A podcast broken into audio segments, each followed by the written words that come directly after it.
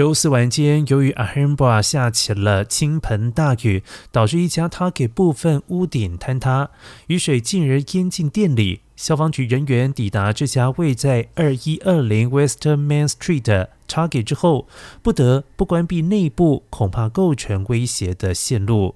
由于店家结构上仍然不安全，因此周五继续关闭。而截至今天上午，洛杉矶市中心的降雨量为零点三三英寸，帕萨蒂纳、Santa Monica 等地也都下了半英寸多的雨。